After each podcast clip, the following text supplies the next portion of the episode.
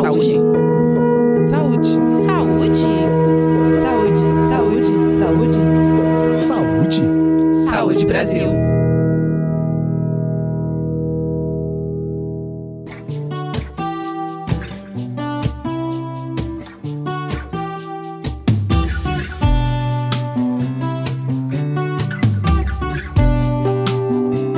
Fumar é um hábito que traz inúmeros malefícios para a saúde. E hoje em dia é a principal causa de morte que podemos evitar. De todos os impactos provocados, existe também as oscilações de peso, porque o cigarro mexe muito com os mecanismos do nosso corpo. Existe uma falsa ideia de que as pessoas que param de fumar engordam obrigatoriamente, sendo que esse ganho pode ser insignificante ou nem mesmo existir se os devidos cuidados forem tomados. Dessa forma, quem está indeciso sobre parar de fumar porque se preocupa com essa questão do peso, deve ser encorajado a abandonar o hábito porque vai se beneficiar muito. Para falar sobre a relação entre cigarro, ansiedade, alimentação, metabolismo e outros aspectos relevantes, hoje a gente conversa com a Juliana Carmozina Herculano, que é nutricionista e trabalha na atenção primária à saúde há 18 anos. Seis deles dedicados como facilitadora de grupos no Programa Nacional de Controle ao Tabagismo. Seja bem-vinda ao podcast do Saúde Brasil, Juliana. Olá, obrigada pelo convite. Eu vou começar a nossa entrevista com uma pergunta que a gente recebe sempre. A nicotina interfere no metabolismo de quem fuma? Então, é possível que sim. A nicotina, ela pode estar relacionada ao aumento da termogênese. Uh, há também relatos na literatura de que a nicotina induz o aumento da leptina circulante no sangue. É, essa leptina é um hormônio produzido pelos nossos antipostos, que não são nossas células de gordura. E ele, ela se ligaria, né? Essa leptina se ligaria aos receptores que ela tem no nosso hipotálamo para liberar neurotransmissores anorexígenos, ou seja, o hipotálamo, que é o nosso centro uh, da saciedade, da fome, é responsável então por esse digamos, apetite, ele, é, é, essa leptina liberaria neurotransmissores que diminuiriam a fome. Juliana, o cigarro tem essa capacidade de alterar o paladar, né? A gente queria entender, nesse sentido, ele interfere também no apetite? Pode interferir sim, da seguinte forma. Uh, o tabagista ele tem uma perda importante na função das papilas gustativas. Né? As papilas gustativas são aquelas estruturas na superfície da nossa língua que é onde a gente distingue os sabores. O sabor azedo, o sabor doce, o amargo, o salgado, enfim. E daí, tanto a temperatura quanto os componentes químicos é, do cigarro, eles podem diminuir a sensibilidade dessas papilas. E muda o sabor, a percepção do sabor. E, consequentemente, diminui o prazer de comer. Então, um dos benefícios da cessação do cigarro, na verdade, é que logo nas primeiras semanas da cessação do tabaco, os indivíduos já conseguem recuperar as percepções do paladar, do olfato. E aí, além de aumentar o prazer em comer, pode aumentar, né, obviamente, o apetite também. Tem muitos fumantes que apresentam sintomas de ansiedade, que inclusive servem de gatilho para fumar. Qual que é a relação entre essa ansiedade com a alimentação?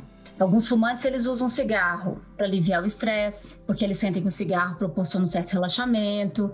Então as pessoas fumam quando estão tensas, ou elas ainda fumam porque elas têm um cigarro como companheiro. Então quando elas estão se sentem sozinhas, elas fumam. A gente chama de uma dependência psicológica ao cigarro. E às vezes, uh, com a ausência do cigarro, o indivíduo pode de repente substituir pelo alimento. Então, a comida, de certa forma, ela acaba por preencher o vazio deixado pelo cigarro. E daí o indivíduo sente a necessidade de colocar alguma coisa na boca. Então a comida pode virar uma recompensa, por exemplo, né? Uh, é aquela pessoa que diz assim: ah, eu mereço comer essa barra de chocolate toda porque eu parei de fumar, né? Seria uma recompensa. Ou ainda a comida pode virar um conforto, um alívio do estresse.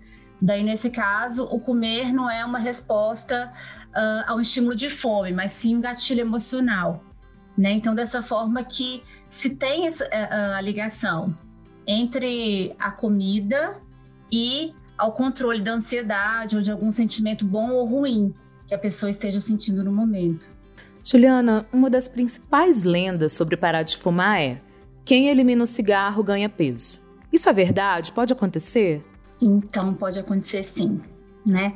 Como a gente disse aí, é, como eu disse, tem mecanismos hormonais que controlam a fome e a saciedade, em que a nicotina influencia. Uh, há também o aumento do prazer em comer pela melhora do sabor. Existem as questões hormonais relacionadas ao estresse e ao comer emocional, né, como fonte de prazer. E ainda tem a melhora do estado geral do indivíduo, né? A pessoa se sente mais disposta, aumenta o bem-estar, e daí ela pode vir a comer mais, sim. É, mas mesmo assim, uh, há pesquisas que estimam que o ganho médio do peso corporal nos indivíduos que param de fumar chega aí a 5 a 6 quilos, sendo que apenas 13% dos ex-fumantes podem engordar mais de 10 quilos. Ou seja, é uma conta que ainda favorece, né? Parar de fumar ainda é positivo. E claro, se a gente considerar todos os malefícios que o cigarro pode causar, o que, que você diria para quem tem medo de ganhar peso depois de parar de fumar? Eu diria que é possível também manter o peso após a cessação do tabaco, né? Mesmo com a possibilidade do ganho de peso, uh, o nosso aumento da disposição, a nossa possibilidade de atividade física, uh, o desejo às vezes de começar a cozinhar para comer uma comida caseira gostosa, enfim. Isso tudo pode nos ajudar a manter o peso, manter uma qualidade de vida, que podem ser estratégias, inclusive, que nos ajudam a não ter uma recaída. Muito obrigada por compartilhar seu conhecimento com a gente. Pode deixar uma mensagem final para os nossos ouvintes? Como uma facilitadora né, do programa de controle de tabagismo, eu digo para vocês que vale muito a pena, que é uma recompensa muito grande uh, quando o indivíduo para de fumar ele a melhora é visual, né? É no rosto, é na pele, é na fala. Então vale muito a pena. Hoje a gente conversou com a Juliana Carmozina Herculano e você que nos ouve, lembre-se, deixar de fumar é sempre a melhor escolha. Os benefícios superam qualquer risco relacionado a um possível ganho de peso. E melhor ainda se for associado a outros hábitos saudáveis, como a prática de atividade física e alimentação adequada e saudável. E para saber mais sobre como ter uma vida mais saudável, acesse saudebrasil.saude.gov.br. A gente se encontra no próximo episódio do podcast Saúde Brasil.